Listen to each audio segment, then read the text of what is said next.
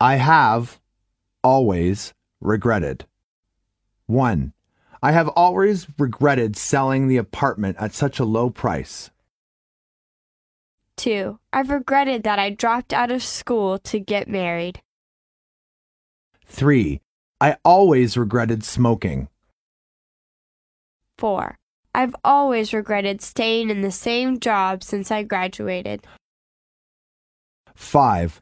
I've always regretted my hot temper.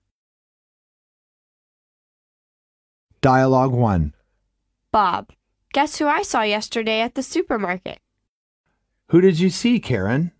I saw Janet Schmidt. She asked about you. Really? I've always regretted not marrying Janet. Dialogue 2. Kurt, you've had an exciting life since we graduated from high school. Well, Lily, I do have some regrets.